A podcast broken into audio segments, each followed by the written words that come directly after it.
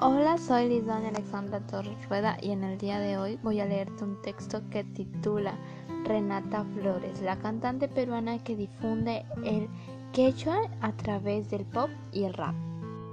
El Perú tiene alrededor de 4 millones de quechua hablantes, muchos de los cuales son jóvenes, en contacto con las nuevas modas artísticas.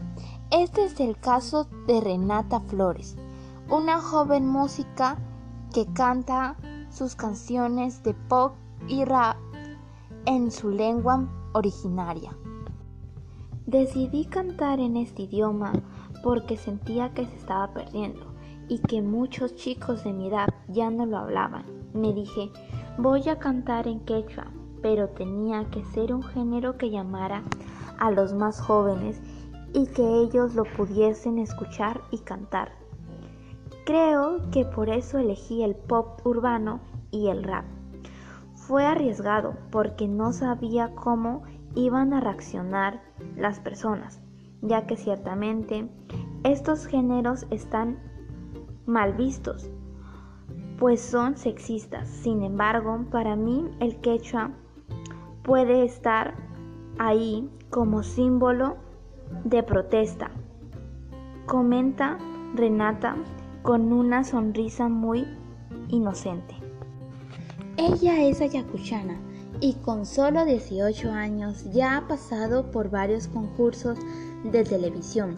Su gusto por el canto viene de su mamá, pues era vocalista en la banda Party y Los Caletas. Por ella fue que aprendió, se inspiró y se adentró en el mundo de la música, aunque también lo hizo motivada por el ejemplo de la banda Ak-Rap, que en quechua llamada UPA, formada en 1993, quienes son los precursores de la función del rap con el quechua. UPA me llamó la atención porque era un estilo que me gustaba. En Ayacucho canté junto con ellos Tuvimos un concierto y conocí a todo el grupo. Fue el año pasado. Fue una experiencia chévere porque ellos me inspiraron. Cuenta. Las letras de sus canciones son un grito de cambio.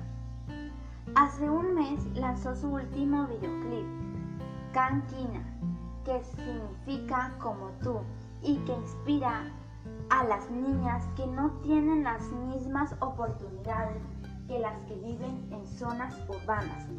En la descripción del video detalla, mi abuela no pudo concluir sus estudios en la escuela, pues era muy complicado llegar a ella.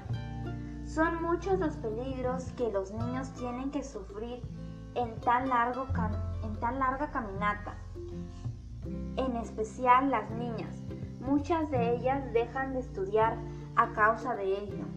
Los pueblos en las zonas rurales han sufrido mucho y lo seguirán haciendo si no es que pensamos en ellos como nuestra gente, nuestra sangre. Son ellos son merecedores de más atención. Ya bastante tiempo han estado en el olvido Solo los recordamos en el friaje y en realidad merecen más que un abrigo, como yo, como tú, Canquina. A los 13 años viajó a Lima desde Ayacucho y se quedó en la capital por un año. Su voz se escuchó en la voz Kid. Ahí conoció a Kalimba, Eva John y a Ana Karina, de quienes aprendió mucho. A Renata le encantaban las canciones y la voz de Kalimba. Por ello, por eso lo eligió como entrenador. Él le enseñó a mejorar su, su énica vocal y todo lo que necesita saber un artista cuando está sobre el escenario. Recuerda con nostalgia que solo se quedó en la etapa de las batallas, pero de igual pero que igual iba a seguir adelante. En ese momento su mamá fue su motor y solo un no te sientas triste, a seguir nomás, bastó para continuar. A raíz de su salida del programa, decidió no quedarse con los brazos cruzados y buscar más alternativas. YouTube fue la alternativa más cercana. El primer cover en quechua que hizo fue el de Outer of the Dreams del grupo The Animals. Y después le siguió una canción de Michael Gansik. No, This was for Max Video que está cerca de tener 2 millones de reproducciones. Gracias a su cover y sus letras en quechua, Renata llamó la atención de los medios nacionales e internacionales. Fue bien loco. Vinieron a Ayacucho varios medios a entrevistarnos. También recibimos llamadas de BDC, CNN, etc. Desde ahí sentí que tenía una responsabilidad grande con el quechua.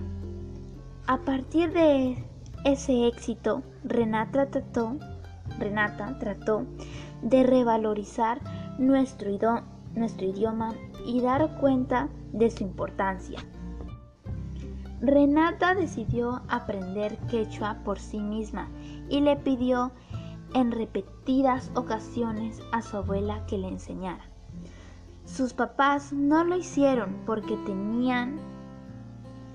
temían que su hija fuera discriminada por hablar esa lengua.